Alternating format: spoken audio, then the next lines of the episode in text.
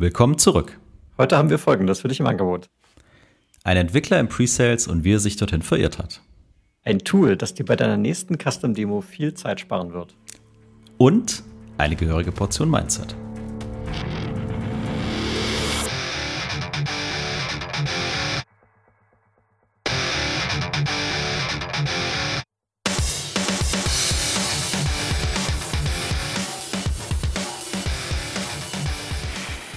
Alter Jan, nächste Woche habe ich wieder eine Demo. ich soll das Ding komplett custom aufbauen. Es wird mich wieder Stunden kosten. Ja, und was machst du jetzt so einen Stress? Also tauschst du deine paar Labels aus, fertig? Äh, okay, wie, wie soll das bitte funktionieren? Hat dir noch keiner den Demo offen vorgestellt? Tatsächlich nicht, aber darum soll es heute gehen. Sales Excellence, dein Podcast für Software, B2B-Vertrieb und Pre-Sales. Ich bin Tim, Sales Engineer bei Seismic.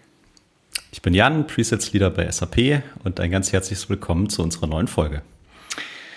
Ich darf an dieser Stelle den Gast unserer heutigen Folge vorstellen. Ähm, unser Gast heute bringt eine extrem hohe technische Affinität mit. Er hat nämlich Computer Science als Master studiert. Ich glaube, im Deutschen sagt man Informatik immer noch. Ne? Und hat am Anschluss äh, jahrelang äh, in der Entwicklung gearbeitet tatsächlich. Und ist jetzt seit naja, fünf Jahren im Pre-Sales bei App Dynamics. Ähm, willkommen im Podcast, Severin Neumann. Hallo, danke. Danke, dass ich hier sein darf. Ja, wir, wir freuen uns. Das Gespräch war ja schon einige Zeit geplant und jetzt, jetzt kommen wir endlich zusammen. Und vielleicht mal so als Icebreaker, Severin, warum schlägt denn dein Herz für Pre-Sales? Also ich, ich finde, die Frage ist gar kein, ist, ist gar kein Eisbrecher, ist echt eine schwierige Frage irgendwie. Ja, und ich meine, du hast ja gesagt, ich komme irgendwie aus der Entwicklung. Ähm, wie, wie bin ich da dann überhaupt dazugekommen? Aber da können wir ja später drüber sprechen. Aber das Gute ist, er stellt ja diese Frage immer in den, in den anderen Podcasts ja auch. Deswegen hatte ich ein bisschen Zeit drüber nachzudenken, warum, warum mein Herz ja auch für Presales schlägt. ähm, ich ich glaube, am Ende, aufgrund meiner technischen Affinität, ich habe so damals überlegt, okay, wo ich mich bei App Dynamics beworben habe, das allererste Ding, was mich natürlich total begeistert hat, war das Produkt. Ja. Ähm, als Techie ein Produkt zu haben, das ich in meine Applikationen mit einbind, wo ich sehen kann, was da alles passiert, das, das war einfach total cool. Und dann einen Job zu haben, wo ich sage, ja, ich kann das jeden Tag Leuten zeigen und damit rumspielen. Also das ist wie wenn du sagst, du hättest zu mir als Teenager gesagt, hier, du kriegst Geld dafür, dass du äh, Super Nintendo mit Leuten spielst äh, und denen zeigst, was man damit Cooles machen kann. Äh, und, und das ist dein Job, ja. Also das, das war natürlich das, was mich sofort überzeugt hat, irgendwie zu sagen, okay, das will ich ausprobieren. Und dann natürlich, was ich immer suche, ist irgendwas Neues zu lernen, ja. Und das war irgendwie so, ähm, ja, ich, ich wollte eine Lernumgebung und ich hatte schon relativ bald einfach das Gefühl, okay, die Leute hier oder im Pre-Sales generell, also ich habe jetzt natürlich nur die, die Erfahrung von App Dynamics oder Cisco im, im Allgemeinen, aber ich habe das Gefühl, das ist einfach eine, eine Lernumgebung, ja, wo, wo Leute immer was lernen wollen. Und ich sage auch immer zu meinen Managern, hey, wenn ich irgendwann nicht mehr weiter lernen kann, dann, dann, dann muss ich mir was Neues suchen. Und das ist die letzten fünf Jahre nicht passiert. Ähm, und ich habe auch das gute Gefühl, dass das im Moment immer noch so ist. Und ja, und ich denke, deswegen schlägt mein Herz definitiv für Pre-Sales. Fair enough. Also als du Super Nintendo gesagt hast, ist mein Herz natürlich sofort schon aufgegangen, weil ich da auch ein großer Fan von bin. Aber ich glaube, das, das, Gespräch müssen wir an anderer Stelle führen. Und äh, vielleicht mal kurz zur, zur Strukturierung des Gesprächs. Also wir wollen gerne heute über zwei Dinge sprechen, nämlich einerseits mal über den Weg, den du eingeschlagen hast. Und wir hatten bisher im Podcast noch nie den Pfad, ähm, dass jemand praktisch aus einer sehr technischen Perspektive kommt, wie jetzt bei dir Entwicklung und dann in den Pre-Sales kommt.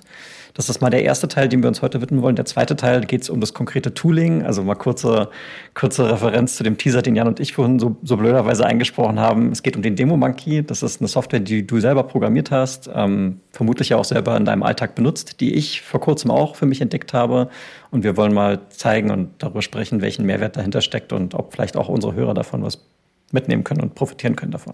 Das sind so die beiden Hauptpfeiler für heute, aber fangen wir mal mit, mit deinem Weg an. Also du hast ja gerade schon so ein bisschen aufgezeigt, ne, wie es dazu kam, dass du bei jetzt App Dynamics angefahren hast. Du hast gesagt, insbesondere war es das Produkt, was dich gecatcht hat. Ja.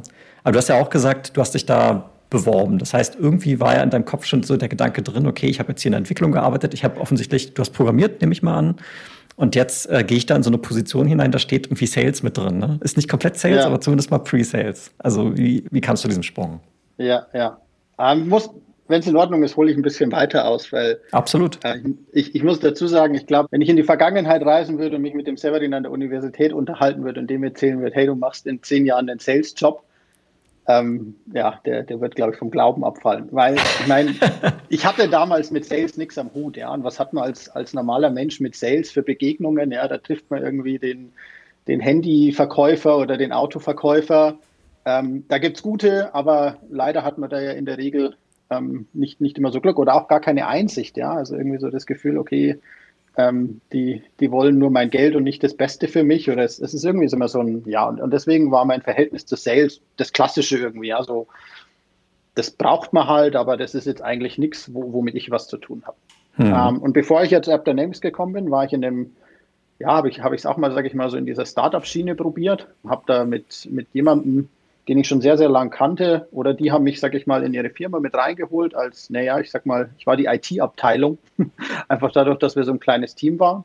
Ähm, und dann gab es halt natürlich den Vertrieb und automatisch warst du damit natürlich, ja, ich war der Softwareentwickler, ich war der Produktmanager bis zu einem gewissen Grad, ich war der, der die Laptops repariert hat, aber ich war auch, ohne es zu wissen, der Pre-Sales Engineer. Ja. Ich bin mit auf den Messen gestanden, habe halt den Leuten von unserem Produkt erzählt Mhm. Und da habe ich als erste Mal auch wirklich, also meine, meine Sales-Kollegen erlebt, die halt irgendwie, ja, also auch von, von ihren Kunden, sage ich mal, geliebt werden, ja, und, und sowohl auf dieser menschlichen Ebene, aber auch, weil du halt einfach das Gefühl hast, okay, die, die wollen denen ja natürlich was verkaufen. Ich meine, klar geht es am Ende auch irgendwo ums Geld, aber ja, den, den Mehrwert für sie schaffen mit der Lösung, an die sie ja selber glauben. Ja, also da ist mein Hirn sicherlich in die richtige Richtung schon mal so ein bisschen massiert worden.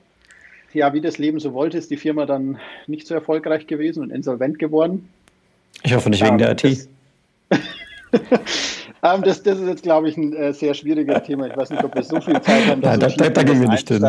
Nein, aber es ist ja wirklich, ich meine, ihr wisst ja selber, wie das ist mit diesem Startup-Thema, wo man sagt, die Idee war gut, Timing gescheitert an verschiedensten Dingen. Ich weiß es ehrlich gesagt auch nicht. Ich meine, man denkt da lang drüber nach, aber am Ende sagt man dann irgendwann, okay, natürlich brauche ich jetzt was Neues, ja. Ähm, und habe dann halt irgendwie so ein bisschen rumgeguckt, vor allem nach Entwicklerjobs und dann hat mich damals der, der Gregor Keller von AppDynamics eben angeschrieben und hat gesagt, hier Pre-Sales bei AppDynamics. Und dann habe ich gedacht, ja, okay, Produkt angeschaut und wie schon gesagt, erstmal gesagt, okay, das Produkt finde ich cool. Wo entwickeln die denn? Naja, okay, in den USA, ich bin gerade Vater geworden, wollte ich jetzt nicht unbedingt in die USA ziehen.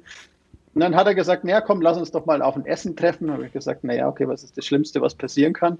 Ja, und dann ging es halt irgendwie los, weil halt allein der Bewerbungsprozess halt einfach so war, dass ich irgendwie das Gefühl hatte, also ich hatte diesen Gedanken im Kopf und der begleitet mich bis heute, wo ich mir gedacht habe, wenn ich ein Prozent von dem lerne, was diese Leute können, die mich da einfach durch diesen Bewerbungsprozess geführt haben, ja, dann habe ich wahnsinnig viel gelernt. Ja, also das war irgendwie so der Gedanke, haben wir gedacht, was ist das Schlimmste eben, was passieren kann? Ich meine, du läufst jetzt mal durch diesen Bewerbungsprozess, du fängst da an, ähm, kannst mal so richtig, damals ja, war ja AppDynamics ja auch noch so in der Pre-IPO-Phase, ja, da haben wir noch nicht zu Cisco gehört, waren mhm. noch so unter 1000 Mitarbeiter, also schon auch irgendwie so ein Startup irgendwie, aber natürlich schon so ein bisschen weiter und dann halt natürlich auch so dieses Gefühl, okay, wie, was machen die anders, was machen die vielleicht auch richtig. Und dann habe ich gesagt, okay, das probiere ich aus. Und ja, dann, dann bin ich da, sag ich mal, hängen geblieben. und hätte auch nicht gedacht, dass es dann fünf Jahre irgendwann sind. Ja, also es muss ich, waren immer mal wieder Stationen, wo man so gemerkt hat, okay, will ich doch wieder ein bisschen mehr technisch werden und dann haben sich doch wieder einfach Möglichkeiten für mich geboten, auch beides, sag ich mal, ähm, zu, zu kombinieren. Also ich finde die Story mega gut. Äh, und was mir die ganze Zeit so auf der Zunge lag, war so, es muss doch ein krasser Kulturschock gewesen sein, so vom Development in den Vertrieb. Aber so wie du jetzt deine Geschichte erzählt hast, eigentlich gar nicht so richtig, oder? Sondern es war eher ein, ein sehr liebevolles Annähern, wenn ich das so nennen darf. Ähm, ja, ja, und ich meine, in Anführungszeichen wurde es mir auch ein bisschen einfach gemacht, weil ich erstmal den Inside Sales gemacht habe. weil ich dann natürlich auch gesagt habe, hier die ganze Zeit reisen, boah, weiß ich nicht, ob ich da so Bock drauf habe. Und dann sind wir halt damals so verblieben zu sagen, okay, die haben damals eh jemanden gesucht für, für den Inside Sales. Und das war sicherlich, klar, ich meine, ihr wisst selber, Enterprise Sales ist vielleicht, sage ich mal, natürlich das finanzielle Incentive natürlich deutlich höher. Ähm, aber es war trotzdem für mich damals, und wie schon gesagt, ich bin gerade frisch, frisch, Vater geworden. Wir haben dann kurz danach, sage ich mal, auch gleich noch einen Umzug dazu gelegt. Es war definitiv ein, wie soll man sagen, Kulturschock, ja, also so dieser Wechsel von, von dem einen in das andere Unternehmen, aber sicherlich nicht so krass, dass man sagt, hier, ich habe äh, am einem Tag aufgehört, meine Packages im, im, im Scrum-Modell, sage ich mal, durchzuentwickeln und dann am nächsten Tag, sage ich mal, meine Software-Demos zu machen. Hm. Und wenn ich vielleicht eins noch hinzufügen kann, weil es mir gerade auch selber so durch den Kopf schießt, ich habe auch dann bei App Dynamics eigentlich von Tag eins das ja auch irgendwie mitgebracht. Ja. Also eins meiner ersten Jobs war, dass dann hieß, ja, okay, klar, du machst deine, musst deine Demos lernen, aber hey, du kennst dich doch mit Web-Applikationen aus. Wir haben hier gerade so eine Kunden, die haben so eine, äh, na, ich sag mal, so ein Videoportal, ja, und die wollen halt rausfinden, okay, ist das jetzt eine Webseite mit Videos oder mit Serien oder mit, mit einer Dokumentation und das ist relativ komplex, das, sag ich mal, rauszufinden, kannst du uns da nicht helfen. Und dann war das, sag ich mal, immer wieder so die Gelegenheit zu sagen, okay, das technische Know-how auch halt natürlich in den, äh, ja, bei, bei den anderen Kollegen mit anzubringen, was halt dann natürlich ein, ein großer Mehrwert ist, den man, den man dann einfach noch mit hinzufügen kann. Ja. Nur kurz zur Klärung der Terminologie. Wenn du sagst Inside Sales, dann meinst du Inside Pre-Sales oder hast du jetzt tatsächlich äh, Vertriebsindienst gemacht und hast da Code Calls gemacht oder irgendwas? Genau, nee, nee. Also ich war Inside Sales Engineer, sag ich mal. Oder okay, Sales okay. Engineer mit Fokus auf die, auf die Kollegen im Inside Sales, also halt die Meetings, äh, wie wir es heute alle machen, äh, remote gemacht. Ja, ja, fair enough. Ich meine, was, was in deiner Geschichte ja auch drinsteckt, ist einerseits auch mal, also ganz viel Mindset meines Erachtens auch. Ne? Offensichtlich warst du immer aufgeschlossen so gegenüber anderen Geschäftsbereichen. Du hast da von der Messe erzählt, wo du deine Vertriebskollegen mal in einem Kontrast kennengelernt hast, wie es vielleicht der äh, Telefonshop von der Straße macht, so ungefähr. Und ich will damit nicht sagen, dass, dass alle Telefonverkäufer irgendwie keinen guten Job machen. Da gibt es sicherlich solche und solche. Aber es gibt so ein gewisses Klischee, was man so im Kopf hat. Ne? So genau, Autoverkäufer, genau. Versicherungsverkäufer, Telefonverkäufer, so. Das ist so ein bisschen so diese, diese diese Masche. Und, ähm, und es gibt aber eben die andere Seite des Vertriebes, die auch ja Jan und ich sehr stark äh, versuchen zu vertreten. Dieses Customer-zentrische, wie du es ja auch selber gerade formuliert hast, die Kunden haben diese Vertriebler geliebt und offensichtlich, weil sie auch was, was richtig gemacht haben, weil sie den Kunden verstanden haben, auf den Kunden zugehen und sich auf dessen Bedürfnisse einstellen. Also du hast praktisch diese, ich sag mal, eine 180-Grad-Drehung hingelegt von Entwicklung in den Sales. Und äh, jetzt äh, wäre mal spannend zu verstehen, die Fähigkeiten, die du im, in der Entwicklung gelernt hast. Und damit meine ich jetzt insbesondere nicht die technischen Fähigkeiten. Du kannst programmieren, du verstehst Architektur, du verstehst Integration und so weiter. Und jetzt diesen in den Vertrieb zu gehen, gab es da irgendwelche Fähigkeiten, die du aus deiner aus deiner, aus deiner Entwicklertätigkeit mitnehmen konntest, wo du sagst, hier habe ich aber tatsächlich sogar einen Vorsprung gegenüber meinen Kollegen, die im Presale sind, die nicht diesen Hintergrund haben? Okay. Ich meine, jetzt muss man bei App Dynamics natürlich sagen, also unser Produkt richtet sich ja natürlich an, an Entwickler und Operations-Teams. Ah, ähm, und, und wir haben natürlich auch viele Kollegen, die mehr oder minder, sag ich mal, irgend so einen Background haben, ja. Ähm, also weiß jetzt nicht, ob so viele, sag ich mal, so, so lang das Thema, sag ich mal, im, im Blick haben wie ich. Ähm, aber was ich definitiv natürlich damit einfach mitgebracht habe, wie schon gesagt, ich habe dieses Produkt gesehen und war einfach selbst begeistert. Mhm. Also ich, ich, ich spüre bis heute den, den, den Pain, den ein Kunde hat, wenn halt, was weiß ich, die irgendein Problem haben in ihrer Applikation und einfach keine Ahnung haben, was die Ursache dafür sein könnte. Und dann dieser großartige Moment zu sagen, okay, ich installiere jetzt so ein App Dynamics und der zeigt mir dann, ja, in deiner Klasse sowieso, Methode sowieso, Zeile sowieso, braucht alles furchtbar lang und deswegen, deswegen hast du hier ein Problem. Ja, also ähm, das, das ist jetzt sicherlich App Dynamics spezifisch definitiv, was ein großer, großer Mehrwert einfach ist und war. Mhm. Ja. Ist es denn so, dass auf der anderen Seite beim Kunden praktisch die, die Buying-Persona, mit der kannst du dich einfach gut identifizieren, weil die vielleicht Problemstellungen hat, die aus deinem vorigen Leben, die du selber kanntest? Ist das fair zu sagen? Definitiv, ja. ja definitiv, ja.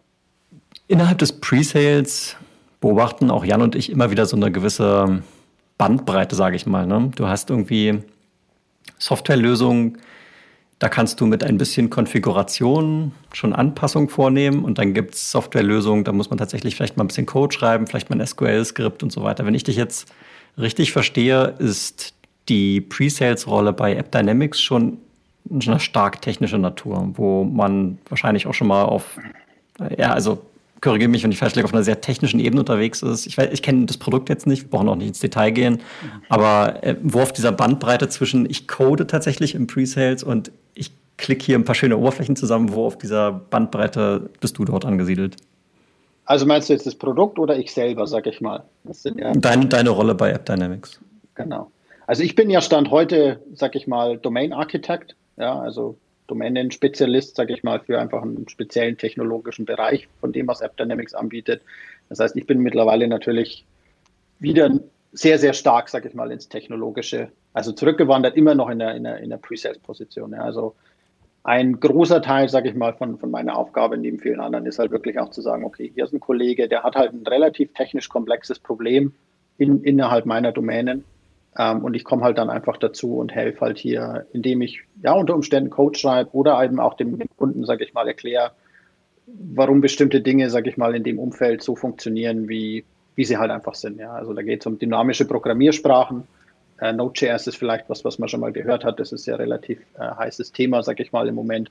Und es verhält sich halt in vielen Dingen anders als Java und da muss man halt dann auch mit dem Kunden, sage ich mal, auf, auf einer Augenhöhe technisch auch, auch wirklich sprechen können und, und ihm das erklären können. Ich wollte da nochmal anschließen. Also du hast ja vorhin äh, unter anderem gesagt, in diesem Bewerbungsprozess, hey, ich gehe da auch rein, weil wenn ich äh, von den Leuten, die ich da getroffen habe, nur ein Prozent des Wissens mal aufsaugen könnte, hätte ich extrem viel gelernt. Und eingangs hast du auch gesagt, wenn ich an einen Punkt komme, wo ich nicht mehr lernen könnte, dann äh, da müsste ich mir was anderes suchen. Jetzt bist du ja reingekommen mit deinem sehr technischen Background, mit dem Entwicklerhintergrund.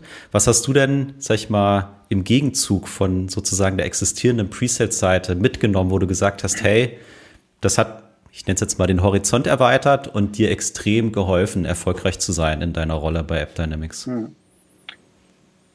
Ähm, ich denke, ich kann jetzt spontan an zwei Dinge denken. Also ich meine, das eine ist erstmal Software-Demos geben, ja. Ähm, das ist eine Kunst oder das ist eine Wissenschaft, je nachdem, welchen Begriff man dafür bevorzugt. Und das ist zumindest das, was ich jetzt auch einfach nach, nach fünf Jahren merke. Ähm, Gerade junge SEs, finde ich persönlich, sind in der Regel extrem gut in Demos geben. Ja, durch dieses ständige hier, ich hocke mich hin und höre mir selbst beim Reden zu, nehme mich selber auf, lerne einfach ständig meine Demos zu geben. Ja, einfach so eine, so eine Präsentation einfach zu geben. Ja, wenn, wenn ich mir da, glaube ich, zuschauen würde, wie ich mal unser altes Produkt in der alten Firma vorgestellt habe und wie ich es heute mache, ähm, dann, dann sage ich mal, ja, liegen da definitiv Welten dazwischen. Ein großer Punkt ist da dieses Thema, und ich glaube, ihr habt das ja auch ganz oft im Podcast, so dieses Thema Value Selling. Ja. Was ein Mehrwert ist, also ich meine, auf dem Papier ist das ja irgendwie immer relativ einfach. Aber ich finde es nach wie vor total schwierig, da jedes Mal, sage ich mal, hinzukommen. Ja, und das ist definitiv was, wo ich besser bin, definitiv noch in meinen nach fünf Jahren. Ich meine, ja, alle haben Kollegen, die das noch viel, viel länger machen. Da ist noch ein langer Weg dahin, das, sage ich mal, bis, in, bis, in, bis ins letzte Detail zu verinnerlicht zu haben. Aber wirklich so zu sagen, okay, wir haben hier ein Feature, dieses Feature gibt ja einen Benefit, aber was ist denn jetzt hier der, der, der, der Mehrwert, den, den, den dieses Feature schafft? Ja, das, ich weiß noch, bevor ich bei AppDynamics angefangen habe, weil eben im Bewerbungsprozess auch dieses Thema eben so aufkam. Ja, das ist ein Feature, das ist ein Benefit, das ist ein Value ich habe mich hingehockt und habe es gelesen und die Theorie gewälzt und ich habe es irgendwie nicht kapiert. und, und wenn ich was nicht kapiere, dann will ich es natürlich verstehen. Also das war, war sicherlich so ein Thema. Und, und das ist definitiv was, was für den Entwickler einen guten, guten ein, also ja, also für mich einfach, wenn ich jemals wieder sage, hier, ich möchte, möchte mehr wieder ins Technische, mehr in die Entwicklung zurückgehen, definitiv ein Mehrwert, wo wir, wo wir gleich ein gutes Beispiel dafür haben. Ähm, dann einfach mitbringt, zu sagen, okay, ich, ich verstehe nicht nur ein Feature, ich verstehe nicht nur, warum jetzt dieses Feature toll ist, sondern was ist vielleicht auch der individuelle Mehrwert für, für den, den einen oder den anderen Benutzer. Das finde ich jetzt extrem spannend. Du hast gesagt, du hast es dir mehrfach angeguckt, du hast es durchgelesen und du hast es noch nicht so verstanden. Inzwischen sagst du ja, du hast es jetzt. Also du bist jetzt auf jeden Fall weiter als vor fünf Jahren. Aber was, was hat es denn gebraucht, um diesen, um dieses Umschalten zu ermöglichen?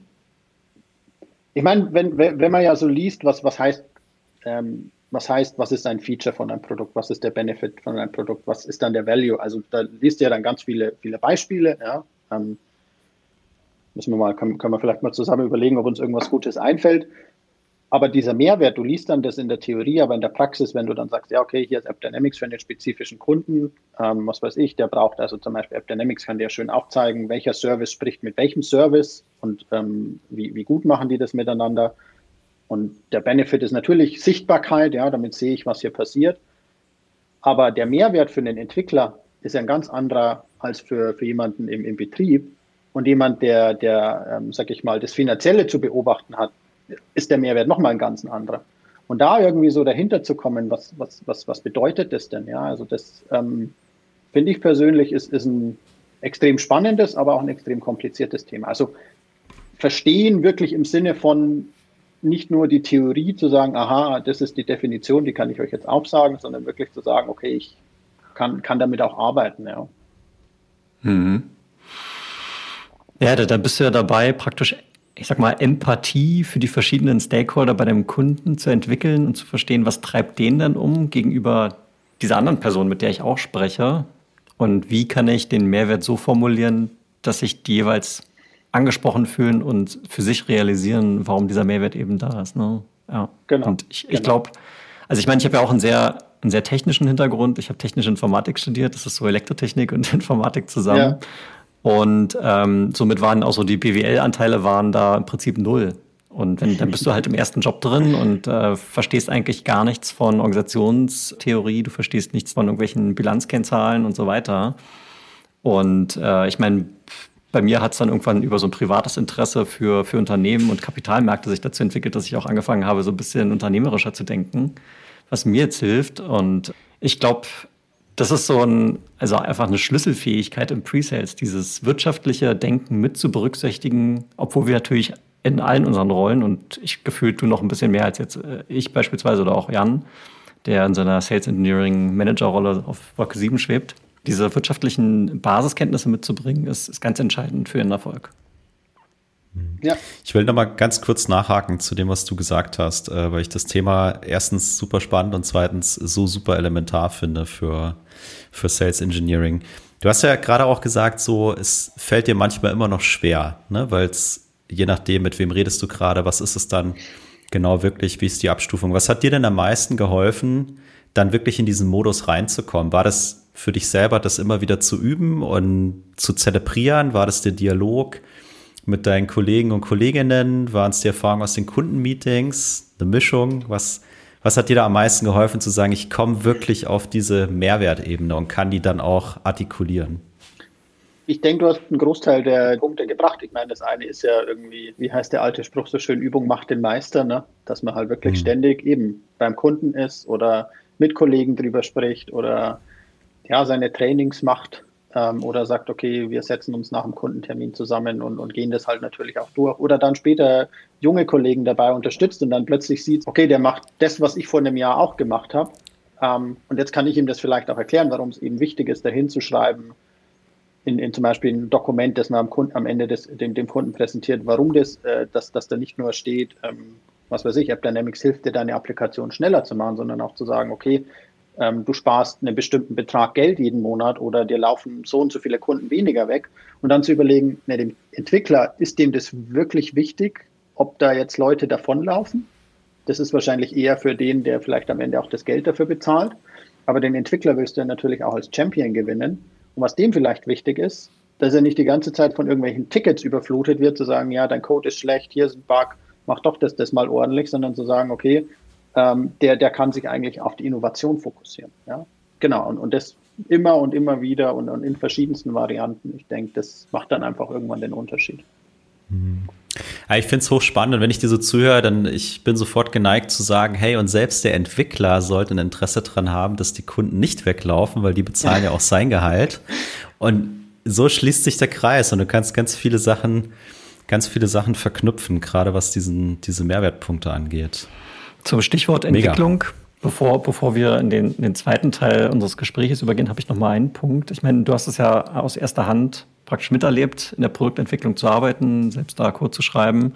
Und jetzt sitzt du, ich sag mal in Anführungszeichen, auf der anderen Seite. Und wir im Presales haben ja unglaublich viele Schnittstellen. Und ich behaupte, ja. Produkt sollte eine Schnittstelle sein, weil wir praktisch die Anforderungen aus dem Feld von unseren Kunden direkt mitbekommen und somit äh, ein Sprachrohr in die Organisation sein können, zu sagen, der Markt fordert A, B, C, wir haben es noch nicht, pack's mal auf die Roadmap, blöd gesagt. Durch deine Erfahrung in der Entwicklung, wie kann man diese Schnittstelle möglichst effektiv gestalten und wie lebst du es selber bei AppDynamics durch, durch deine Erfahrung? Ja, das ist eine interessante Frage, weil ich meine, muss man jetzt natürlich dazu sagen, ich mache jetzt seit fünf Jahren natürlich keine Entwicklung mehr, ja. Und das, ja. das eigene Mindset verändert sich ja natürlich. Ja. Also ich kann jetzt nicht sagen, hier ein Entwickler ist so und so, weil ich bin einfach de facto kein Entwickler mehr. Aber weil wir das ja auch gerade hatten hier, ähm, Jan, du hast es ja gesagt, mit dem Entwickler, für den das ja auch wichtig ist, sage ich mal, was am Ende, dass, dass die Kunden nicht davonlaufen und sonst irgendwas. Ich war vor ein paar Jahren, ähm, da muss ich jetzt auch ein bisschen aus, ausholen, ähm, aber ich glaube, da, da kommen wir dann vielleicht zu einem guten Punkt zu dem Thema. Ich war vor ein paar Jahren, ich gehe da immer noch ganz gern hin, wenn jetzt nicht Corona war, zu Software Engineering Camps, ja, also so zu Veranstaltungen, wo sich halt vor allem Softwareentwickler, aber auch viele Freelancer treffen, die die Softwareentwicklung machen. Und da war ein richtig guter Vortrag, da ging es um Legacy Code, ja, und dann ging es halt so um dieses Thema, okay, wenn du halt Codebasis einfach hast, die wird halt immer älter, also das meint man mit Legacy Code, ja, also wenn du ein Produkt, jetzt AppDynamics ist ja zum Beispiel jetzt auch schon deutlich über zehn Jahre, ich glaube 13 Jahre alt, dann hast du natürlich viele Sachen, die du einfach mitschleppst. Ja, und das hat natürlich für die Entwickler ein Problem. Und was Entwickler dann natürlich gerne machen, ist sogenanntes Refactoring. Also die fangen dann halt an zu sagen, okay, wir bauen das Alte in das Neue um und das muss halt irgendwie auch mitgemacht werden. Und dann geht klassischerweise, wenn jemand so einen Vortrag hält, relativ schnell diese Diskussion los. Ja, mein Management versteht mich nicht, dass das Wichtige ist. Die wollen, dass wir neue Features auf den Markt bringen und so weiter und so fort. Und da habe ich dann ziemlich lange drüber nachgedacht und habe mir gedacht, okay, ist das nicht eigentlich genau auch wieder diese Situation zu sagen, okay, da müsste ich eigentlich Value Selling machen? Ja, also müsste nicht der Entwickler auch überlegen, was ist denn die Position vom Manager? Was ist dem sein Mehrwert in, in diesem Refactoring. Ja? Also dem interessiert es jetzt nicht, ob der Entwickler jetzt länger oder kürzer bleibt, braucht, weil dann stellt er halt noch ein paar ein, jetzt mal ganz übertrieben gesagt. Dem muss ich vielleicht schon ganz klar sagen, okay, das ist das Geld, was es dich kostet. Oder das sind die Kunden, die du halt verlierst, wenn nicht. Ja, natürlich kann ich das als Entwickler nicht vollständig überblicken, aber ich kann ja zumindest, sage ich mal, diese Konversation suchen. So, was hat das jetzt mit Pre-Sales und Produkt zu tun? ich habe manchmal das Gefühl, und ich muss ganz ehrlich sagen, den Fehler mache ich auch manchmal gern. Ja? Also wir reden gern mit unseren Kunden über Mehrwerte und was das gut für sie ist. Und dann drehen wir uns um und sagen, hier, der Kunde hat gesagt, er hätte gern folgendes Feature. Und dann sagen die Entwickler natürlich, ja, das ist schön, dass die gern dieses Feature hätten, aber das ist nicht auf unserer Roadmap. Und dass wir da eigentlich genauso hergehen müssten und zu sagen, okay, wir sind doch gut drin, Leuten zu erklären, was der Mehrwert ist, dann nicht zu sagen, okay, wir brauchen dieses Feature, sondern der Kunde sucht diesen oder jenen Mehrwert und der Mehrwert für dich oder für uns als Entwicklung, als App Dynamics ist XYZ. Ja? Also dass wir auch da, sage ich mal, irgendwo zwischen Produkt und Pre-Sales, sage ich mal, mehr über den Mehrwert sprechen. Also ich weiß nicht, wie da eure Erfahrung ist, wie, wie ihr das macht, wenn ihr sagt, okay, hier fehlt mir was, ähm, der Kunde hätte gern das und das, um, um folgenden Mehrwert zu erhalten bringt ihr dann diesen Mehrwert, sage ich mal, mit zurück oder denkt auch darüber nach, was wäre Mehr Mehrwert für unser Produkt oder sagt ihr dann auch, okay, wir hätten gern folgendes Feature? Mhm. Ja, also ich, ich kann vielleicht äh, dazu tatsächlich äh, kurz was erzählen. Also ich bin ja jetzt seit ein paar Monaten bei Seismic und dann fängst du an zu arbeiten und fängst an, durch die Lösungen dich auseinanderzusetzen. Und klar, keine Softwarelösung ist perfekt. Seismic ist gut, aber auch dort gibt es hier und da noch Sachen, die einfach ausgebaut werden können. Und dann fängst du an, aus Presets-Perspektive mal so ein Feature-Request zu loggen. Und ich meine, ich habe natürlich eine sehr eindimensionale Sicht. Ich bin ja nicht der Einzige, der da anfängt, in der Community bei uns Features zu loggen, sondern gibt es halt noch 50 andere, die das machen. Und dann ist ja die Frage aus einer Company-Perspektive, welche davon wollen wir wirklich priorisieren? Weil am Ende geht es ja um die Kunden. So, wenn ich jetzt ein Feature logge, von dem 1% der Kunden profitieren, dann ist das vielleicht weniger spannend, als wenn ich ein Feature logge, wo 50% der Kunden von profitieren können.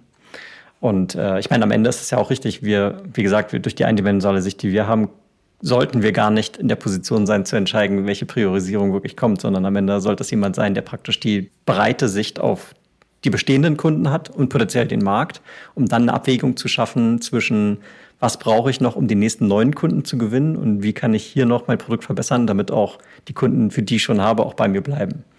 Und, äh, und das ist natürlich zutiefst eine wirtschaftliche Betrachtung. Ne? Okay, am Ende macht die Technologie, aber die Entscheidungsfindung findet auf, auf eben dieser wirtschaftlichen Ebene statt. Und also das ist zumindest für mich das Idealbild. Und ja, manchmal, manchmal läuft es mal links rum, manchmal läuft es mal rechts rum. Ähm, ich habe ja jetzt auch schon einiges gesehen, aber so würde ich behaupten, sollte es eigentlich funktionieren.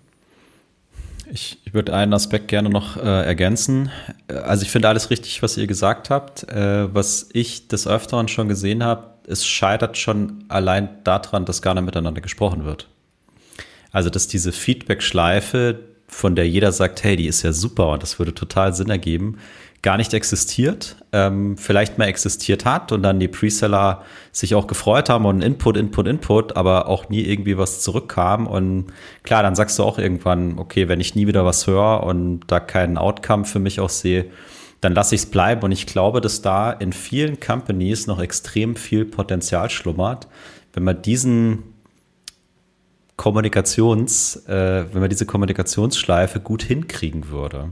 Ja, und ich habe mir oft die Frage gestellt, müssen wir gar nicht diskutieren, wo ist jetzt Henne und wo ist Ei? Also wer müsste eigentlich anfangen? Ich habe immer gesagt, wenn ich Produktmanager wäre, es wäre eines der ersten Dinge, die ich tun würde, solche Prozesse aufzusetzen.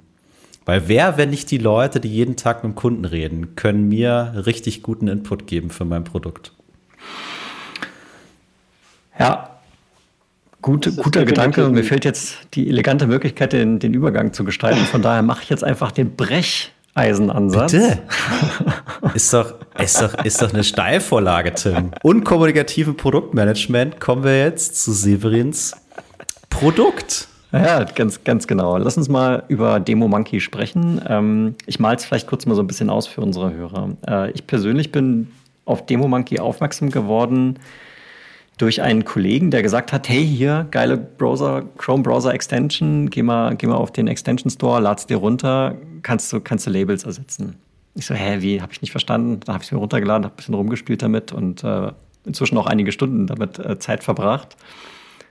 Am Ende, wofür ich es nutze und Severin, gleich wirst du uns noch, noch mehr aus, ausmalen, was Demo Monkey alles kann, wofür es da ist. Wofür ich es aktuell auch bei Seismic nutzen kann, ist äh, im Prinzip in meinen Demo-Tenants, ob das jetzt mein privater ist oder ob das der so ein allgemeiner ist, ich ersetze es zum Ersetzen von tatsächlich Labels. Das heißt, wenn irgendwo Word, Wörter verwendet werden, die jetzt auf meinen Kunden nicht passen, wo ich einfach einen anderen Namen hätte oder ein anderes Wort, ein anderes Produkt, was auch immer, ersetze ich diese Labels durch andere Labels und kann damit zumindest auf so einer textuellen Ebene im Prinzip ein Customizing vornehmen, ohne anzufangen, einen neuen Tenant aufzusetzen, ohne neue Daten einzuspeisen, etc. Das ist der Use Case, den ich mit Demo Monkey äh, tatsächlich äh, ja, umsetze. Aber Severin, vielleicht kannst du uns ähm, sicherlich noch ein bisschen besser erklären, warum hast du Demo Monkey entwickelt? Was waren ja. die Use Cases, die du im Kopf ja. hattest? Also ich meine, das, das, was du erzählt hast, da, da kam es, sage ich mal, ganz, ganz initial ja auch her. Ja, also ähm, ich hatte auch so diese Herausforderung, ähm, das war damals ganz nett. Ähm, ein Kollege, also im Inside Sales damals, jemand gesagt, hier, er hat äh, die Möglichkeit, einen, einen großen Enterprise-Deal, sag ich mal, in Angriff zu nehmen. Ja, die Gelegenheit wurde ihm gegeben und ich soll doch bitte die beste Demo des Lebens machen und die soll doch bitte custom sein. Ja, und ihr wisst ja immer, okay, wo du dir dann denkst, naja, beste Demo des Lebens. Ich meine, ich tue immer mein Bestes. Aber ich habe halt die Message verstanden, zu sagen, okay, ich, ich will halt hier jetzt nicht nur eine Standard-Demo geben. Ja, also wir hatten damals so eine Demo-Umgebung, E-Commerce-Applikation versteht jeder und dann kann ich erklären, ja, wie schlecht es ist, wenn du in E-Commerce auf Checkout klickst und es dauert dann acht Sekunden, bis was kommt und dann kommt am besten noch ein Fehler und wie der App Dynamics zeigen kann, dass das Ding nicht funktioniert. Ähm, das war jetzt so eine, ich glaube, eine Öl- und Gas irgendwas Firma und die hatten halt auch so Smart Meter und irgendwie sowas, ja, und da war halt dann die Idee, naja, wäre doch irgendwie cooler, wenn wir, sag ich mal, eine Applikation hätten, die halt irgendwie dieses Auslesen dieser Smart Meter oder dieses Self-Service-Portal oder irgendwie sowas unterstützt. Wir hatten damals eben auch so ein Tool, wo du sagst, hier, ich fahre eine Testumgebung hoch und pipapo und da steckst du dann stundenlang rein und ähm, das Blöde ist dann natürlich, manche Features funktionieren auch nicht, weil die müssen natürlich ein paar Tage lernen, ja, dass die dir dann sagen können, okay, hier, das ist das Normalverhalten und das nicht. Mhm. Und das hat mich dann irgendwie, ja, ein bisschen frustriert. Und dann habe ich mir gedacht, hey, wir haben doch eine, wir haben doch eine Web-Oberfläche. Und habe genau das gemacht, einfach mal auf ein Label geklickt und habe gesagt, hier im, im, im, HTML das einfach mal ersetzt. Und habe einfach mal angefangen, ohne, ohne irgendwas. Ja? Also du kannst ja in jedem Browser hergehen und sagen, hier, zeig mir mal das HTML und, und rumgeklickt. Ja. Ähm, und, und genau, und, und das war genau dieser Use Case, den du hattest. Ähm, dann habe ich erstmal gar keine Chrome-Extension geschrieben, sondern es gibt ja so andere Extensions, eine, die witzigerweise Temper Monkey heißt. Ähm, das hat dann später zu etwas Verwirrungen geführt. Ähm, die genau sowas erlaubt. Ja, du kannst das JavaScript einfach schreiben und da schreibst du dann rein, okay, mach das halt irgendwie, wenn, wenn ich den, den, den, die Demo-Umgebung besuche. Ähm, und so ist genau, und das, was du gesagt hast, das war, das war der ganz initiale Anwendungsfall und die meisten Pre-Sales-Kollegen waren auch natürlich sofort begeistert weil man muss ja sehen, also bei App Dynamics, ähm, also wie schon gesagt, ich habe es ja vorhin schon mal erwähnt, du kannst ja zum Beispiel diese so eine Karte anzeigen, welcher Service spricht mit welchem. Ja, also im E-Commerce, was weiß ich, du hast deine Webshop und vor hinten ist das Inventar.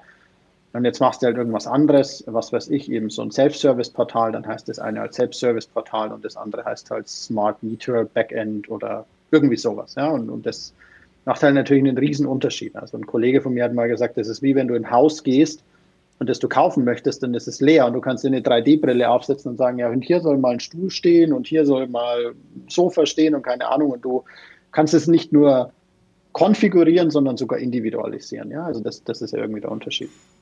Und dann kam halt irgendwann der Tag, wo ich gesagt habe, hm, eigentlich könnte ich das doch auch eben in so eine Extension reinpacken und dann noch weitere Feature hinzufügen und halt eben nicht nur sagen, Texte ersetzen, sondern halt auch wirklich App Dynamics spezifisch zu sagen, okay, hier ist jetzt was, sonst jetzt in der Demo-Umgebung grün ist, rot, um quasi klarer zu machen, okay, hier hast du einen Fehler.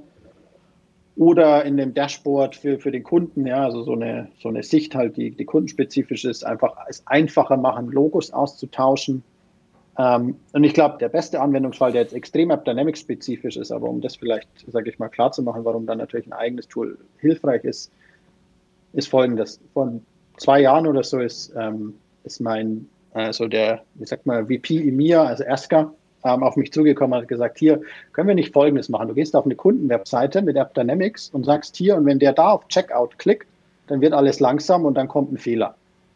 Kannst du ja genauso auf der Kundenwebseite machen, musst du nicht AppDynamics dafür hernehmen.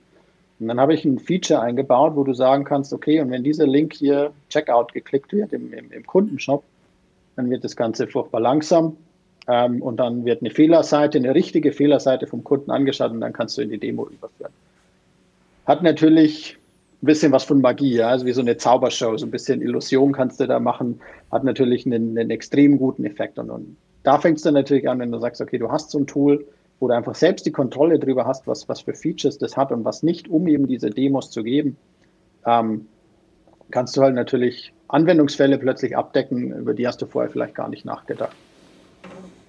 Ja, so wie du es jetzt erzählst, ich muss, muss ganz stark an die Episode, die wir mit Peter Cohen gemacht haben, denken, weil Peter Cohen hat sich praktisch sehr stark dafür ausgesprochen, gute Demo-Daten in Umgebungen vorzuhalten, weil er eben sagt, das ist das Mittel und das klingt auf Englisch einfach besser, suspending disbelief. Ja, also mhm. die Hürde zwischen dein Kunde sieht, was du vorführst und er sieht, wie es für sich funktionieren kann, möglichst klein zu halten.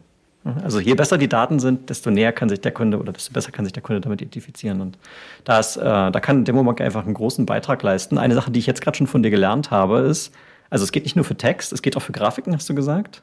Richtig? Genau, ja. Ja. ja. dann kannst du im Prinzip auch noch simulieren, dass wenn du auf irgendwo einen Link klickst, dass irgendwas anderes passiert, als eigentlich passieren würde. Habe ich das gerade richtig verstanden? Genau, genau. Also das ist bedingt ein App Dynamics spezifischer Use Case, aber ich meine, lässt sich natürlich auch für andere Dinge verwenden. Ja. Im Prinzip jetzt mal als ihr Entwickler gesprochen, es ist halt eine, also App Dynamics ist ja nicht so, dass du eine UI hast und sagst, hier, ich möchte jetzt noch eine Ersetzung hinzufügen, sondern du schreibst ja, ich sag mal, Code oder halt ähm, füllst dir eine Textdatei, sag ich mal, als Entwickler würde man das eine domänenspezifische Sprache nennen, sag ich mal. Ja, also eine, mhm. eine Demosprache, ja, wo du sagst, ersetze ein Bild, ersetze einen Text, leite einen Link um. Mhm. Ähm, und dann auch so Dinge wie, ja, und dieses Ding hier möchte ich jetzt wiederverwenden, ja, so wie man es aus der Softwareentwicklung kennt, so ein, ja, ein Include, ein Import, solche Dinge habe ich dann irgendwann eingebaut, um da halt einfach, ich sag mal, diese Zeit bis zur individuellen Demo einfach rapide zu verkürzen, ja, dass du halt nicht ja. sagst, okay, ich brauche da zwei, drei Stunden dafür, sondern ich habe ein paar ja. Kollegen, die sagen, ja, ich habe den einen Demo-Termin und den anderen Demo-Termin. Dazwischen habe ich 20 Minuten Zeit, dann mache ich halt meine, meine Custom-Demo. Ist jetzt nicht Best Practice natürlich, empfehle ich jetzt nicht, aber, aber zeigt halt, wie, wie, wie schnell du damit dann natürlich einfach Demos machen kannst, wenn, wenn du einfach mal ein bisschen in, in die Übung reingekommen bist. Also ich muss erstmal festhalten, der Tim hat vollkommen recht und ich bin sehr traurig, seit wir mit Peter Cohen geredet haben, weil mein Kunde nicht mehr Iron Man heißen darf. ja, das halte ich ihm auch immer vor, wenn ich mit ihm spreche. Äh, und zum anderen muss ich sagen, äh, um nochmal auf dieses Value-Thema, du hast es gerade, finde ich, super, super auch gepitcht, ne? Äh, war ja dieses Thema Zeit sparen, effizienter sein ähm, und so weiter. So hatte ich dich zumindest verstanden, dass es so entstanden ist. Und dann, weil mittlerweile, wir sind so ein bisschen gesprungen, ne? mittlerweile gibt es es ja als Chrome Extension. Also ich kann es mir auch runterziehen, Tim hat sich's runtergezogen. Also irgendwann hast du anscheinend gesagt, hey, jetzt stelle ich das auch mal einer breiteren breiteren Masse zur Verfügung. Was war denn da der Trigger? Also ich kann mhm. mir natürlich vorstellen, die Leute haben dir die Bude eingerannt und gesagt, ey, ich brauche das auch. Mhm. Und irgendwann hast du dir gedacht, ja, das ist mir zu anstrengend, da muss ich denen mal hier einen einfachen Weg geben. Im, im Prinzip, genau. Es, es, war natürlich so, also jeder war erstmal happy mit dem, mit dem Ersetzen von irgendwelchen Labels und dann ging es los, ja, aber ich möchte hier noch, was weiß ich, in der Ansicht, da ist zu viel drauf, da will ich jetzt irgendwelche Dinge entfernen. Ja, okay, ich schreibe dir ein bisschen JavaScript, das hängst du da unten mit dran und dann funktioniert das. Und dann kam der nächste und der nächste. Und das, genau, also es war halt irgendwie so, die Kollegen hatten halt dann irgendwelche Feature-Anfragen und dann war es kurz vor Weihnachten und ich bin so jemand, der, der dann sagt, ja, über die Weihnachtsfeiertage, da kann man sich auch mal hinhocken und Code schreiben. Was man halt so macht. Mit jetzt etwas größeren Kindern etwas schwieriger. Ähm, aber damals hatte ich, sage ich mal, so, so, so ein bisschen einen ein, ein Moment, wo ich gesagt habe, komm, ich will mal wieder ordentlich programmieren. Und habe mir gedacht, okay, diese, diese Chrome-Extension, das wäre doch äh, Mittel der Wahl, ja, um eben das, was ich vorhin beschrieben habe, zu erreichen, zu sagen, ich kann wirklich ein Demo-Tool bauen nach meinen Interessen und Neigungen oder was wir halt jetzt vielleicht auch spezifisch brauchen. Und dann war halt irgendwann der Punkt für mich, wo ich gesagt habe, okay, was mache ich damit und habe mich halt damals dafür entschieden zu sagen, okay, ich mache das als Open Source Lösung, äh, habe es dann halt einfach mal online gestellt. Ja, ich glaube, ich habe nie groß Werbung dafür gemacht. Also wie ihr seht, Marketing ist vielleicht auch mal irgendwann noch so ein Thema, mit dem ich mich beschäftigen sollte. Ähm, aber es hat jetzt trotzdem heute fast 2000 Benutzer weltweit, was ich eigentlich ganz okay finde wissend, dass das ja mittlerweile nicht mehr nur App Dynamics Leute sind. Ja, für, für mich war das einer der initialen Trigger zu sagen, Severin, komm bitte, komm in den Podcast und lass uns über Demo Monkey sprechen, weil das Ding ist einfach da, jeder kann sich runterziehen, es ist umsonst, funktioniert auf Chrome und ich habe es auf inzwischen drei verschiedenen SaaS-Lösungen ausprobiert und es hat immer funktioniert. Also es ist einfach ein geiles Teil. Ich muss dazu sagen, äh, ich habe immer nur dieses Text Replacement benutzt, finde es aber cool, dass es da noch mehr Möglichkeiten gibt. Äh, ich habe mir ja gerade schon überlegt, das ist jetzt nicht vorher abgesprochen, aber lieber Hörer, liebe Hörerin, wenn ihr sagt, ähm, wir würden das gern mal so in Action sehen, wir würden gern mal eine Anleitung sehen. Vielleicht, äh, Severin, vielleicht finden wir mal einen Deal, dass wir uns mal 30 Minuten nehmen, mal ein Video recorden, auf YouTube packen, mal so als kleine Anleitung. Ja, vielleicht hat da jemand Bock Können drauf. Können wir gerne machen, ja. Äh, das mal als Angebot. Also wenn ihr Bock drauf habt, ähm, postet mal einen Kommentar unter den Beitrag auf LinkedIn äh, und gebt uns ein Like und dann, dann nehmen wir das mal als Signal, ähm, das mal zu machen. Ähm, weil ich glaube, am Ende kann fast jeder davon profitieren. Ne? Und also insbesondere, und das, auch das habe ich schon erlebt, es gibt ja viele SaaS-Companies, da kannst du nicht mal eben einen Tenant aufsetzen oder mal eben eine Kopie von einem Tenant machen, sondern da fängst du immer wieder von Null an. Vielleicht gibt es auch gar nicht die Möglichkeit, einen neuen Tenant zu bekommen, sondern du musst mit dem arbeiten, was du hast. Und dann bist du eben genau bei diesem Thema ewiges Customizing und so weiter. Und da kann einfach Demo Monkey einen Riesenbeitrag leisten. Ja, also erstmal das mit dem Video sehr gerne. Ja. Also ich, ich frage auch immer Leute, die Demo Monkey benutzen, hey, schick mir doch mal einen Screenshot, wie es bei dir ausschaut. Ähm, sind leider noch nicht so viele zurückgekommen. Freue ich mich sehr. Ich nehme auch gern Videos auf. Ähm, ich mache das gerne auch lieber so im Dialog. Ja. Also ich habe immer mal wieder mich hingehockt und das für mich alleine gemacht. Das irgendwie, das wird dann immer nichts. Ähm, und als letztes, weil du das gesagt hast mit diesen SaaS-Tenants. Ich glaube, das wird immer schlimmer. Also im, im, im positiven Sinne für, äh, für, für, für Demo Monkey aufgrund der ganzen AI und ML-Sachen, die wir da ja überall einbauen, ja, wo du sagst, hier, wir im haben hier eine künstliche Intelligenz, die dir jetzt empfiehlt, wo du hinzuklicken hast und was du zu machen hast und sonst irgendwas. Diese Sachen brauchen ja Zeit, um trainiert zu werden. Ja. Und das kannst du natürlich, wenn du heute den, die Umgebung aufsetzt und morgen beim Kunden bist, in der Zeit ja gar nicht, gar nicht leisten. Ja. ja. Ja, ergibt Sinn. Das ist auch nochmal auch noch ein Use Case. Und ich meine, vielleicht doch so ein bisschen, ähm, um nochmal das, das Bild zu erweitern. Ich meine, gefühlt sind in den letzten, ich weiß nicht, 12 bis 18 Monaten die Pre-Sales-Tech-Companies aus dem Boden gesprießt. Ja? Ähm, da denke ich an, an Demostack, Navatic, Reprise, Consensus und so weiter. Ähm, ich meine, das sind alles professionelle Softwarefirmen, die von den Anwendungsfällen tatsächlich so ein bisschen in diese Richtung gehen. Und da kannst du dann irgendwie mal einen Demo-Tenant aufnehmen, dann kannst du den abspeichern, dann hast du eine andere URL, sieht aber alles genauso aus, kannst die Daten manipulieren. Das ist praktisch jetzt, ich sag mal, Next Level. Ne? Ähm, aber die Sachen kosten halt alle Geld. Da muss jemand die Entscheidung treffen, wir wollen das haben für unsere für unsere Umgebung oder für unsere Company. Ähm, und ich meine, DemoMonkey ist heute, heute schon verfügbar. Von daher auf jeden Fall mal ein Versuch wert. Hm. Also ich, ich kann auch ganz kurz, ich habe jetzt DemoStack und mir eine, ich glaube DemoStack habe ich mir zumindest, also ich meine, kannst du ja noch nicht nutzen, aber ich habe es mir auf den, den ihrer Webseite mal auf, angeschaut. Ich ja. glaube, eine Vertic ist ähnlich. Also was die ja machen, wenn ich es technologisch richtig verstanden ist, die, die machen ja nicht wie Demo-Monkey, dass du sagst, du gehst in deine Demo-Umgebung und, äh, sag ich mal, machst es live, sondern die machen ja quasi, sag mal, wahrscheinlich irgendwie vom HTML einen Snapshot und packen das irgendwie in eine Umgebung rein. Finde ich erstmal einen total coolen Ansatz, ja, also wo ich das das erste Mal gesehen habe, habe ich mir gedacht, ja, das ist ja ziemlich cool. Ähm, ich meine, der einzige Nachteil ist natürlich, ist es, je nachdem, wem du es dann natürlich zeigst, auch viel klarer, dass das jetzt keine, also dass das wirklich eine Demo ist. Ja? Also du hast ja das, mhm. hatte ja das Interview mit dem Peter Cohen, der ja gesagt hat, hier, ähm, nenn es nicht eine Demo, Ja, aber mhm. wenn es dann nicht eine Live-Umgebung, sondern wirklich eine Demo-Umgebung ist, ist dann natürlich immer die Frage, ja, also dieser, dieser Live-Teil fehlt dann bis zu einem gewissen Grad. Also bin ich mal gespannt. Ähm, ich meine, um es vielleicht auch dazu zu sagen, ich bin natürlich auch immer mal wieder gefragt worden, hier, Demo Monkey, willst du da nicht ein Produkt draus machen? Ähm, Habe ich auch lange drüber nachgedacht, ja, ob, ob, das nicht, äh, ob das nicht Sinn machen würde. Ja, hat, hat natürlich immer was mit der eigenen Lebenslage zu tun und, und mit, der, mit dem eigenen Job, den man im Moment hat, wo ich mir gedacht habe, es passt eigentlich im Moment so, wie es ist. Und ich finde es auch cool, dass es irgendwie Open Source ist. Und das heißt natürlich auch, ja, also wenn, wenn Leute natürlich Lust haben, bei Demo Monkey mitzumachen oder wenn du jetzt sagst, dir Seismic, ich hätte gern Seismic-spezifische Features und ich schreibe dir mal ein bisschen JavaScript und gebe dir das, ähm, dann baue ich das natürlich auch gern ein. Ja, das, das, ist, das, ist natürlich, das ist natürlich mega. Und du hast ja auch gesagt, ähm, wenn Leute Bock haben, bei dir mitzuwirken, ähm, sollen, sollen sie gerne mal auf dich zukommen. Das hast du schon uns, uns im Vorgespräch mal gesagt. Wir werden mal auf jeden Fall mal die Chrome-Extension in die Show Notes packen, dass die Leute einfach mal mit einem Klick sich die Sachen ähm, runterladen können. Wir werden auch deinen Kontakt mal verlinken, falls sie ähm, auf dein Angebot zurückkommen möchten. Und ich glaube, dann haben wir, haben wir hier einen ganz guten Schlussstrich und ich schaue jetzt mal Richtung meinen Co-Host, ob er noch einen Kommentar loslassen möchte oder ob ich die Abmoderation einleiten darf. So, ja, ne, ich, ich lasse mal noch einen, ich hau mal noch einen raus. Also, um eure Idee aufzugreifen, ich finde das klasse und weißt du, vielleicht äh, laden wir den Severin einfach mal zu einem unserer kommenden äh, Pre-Sales äh, Sales Stammtische ein, ne, stellen es da vor und haben da dann schon ganz viele Pre-Sales äh, Kollegen und Kolleginnen aus verschiedensten Companies, von klein bis groß äh, die einfach dann mal äh, sich ein paar Mehrwerte wünschen dürfen. Sehr gerne. Super, dann haben wir doch hier einen guten Punkt gefunden. Severin, vielen lieben Dank, dass du dich bereit erklärt hast, dich uns hier anzuschließen und deine Erfahrung einerseits vom Entwickler zum Preseller mit uns zu teilen und auch noch ein bisschen mehr äh, Licht auf das Demo-Monkey-Thema zu beleuchten. Ähm, schön, dass du da warst.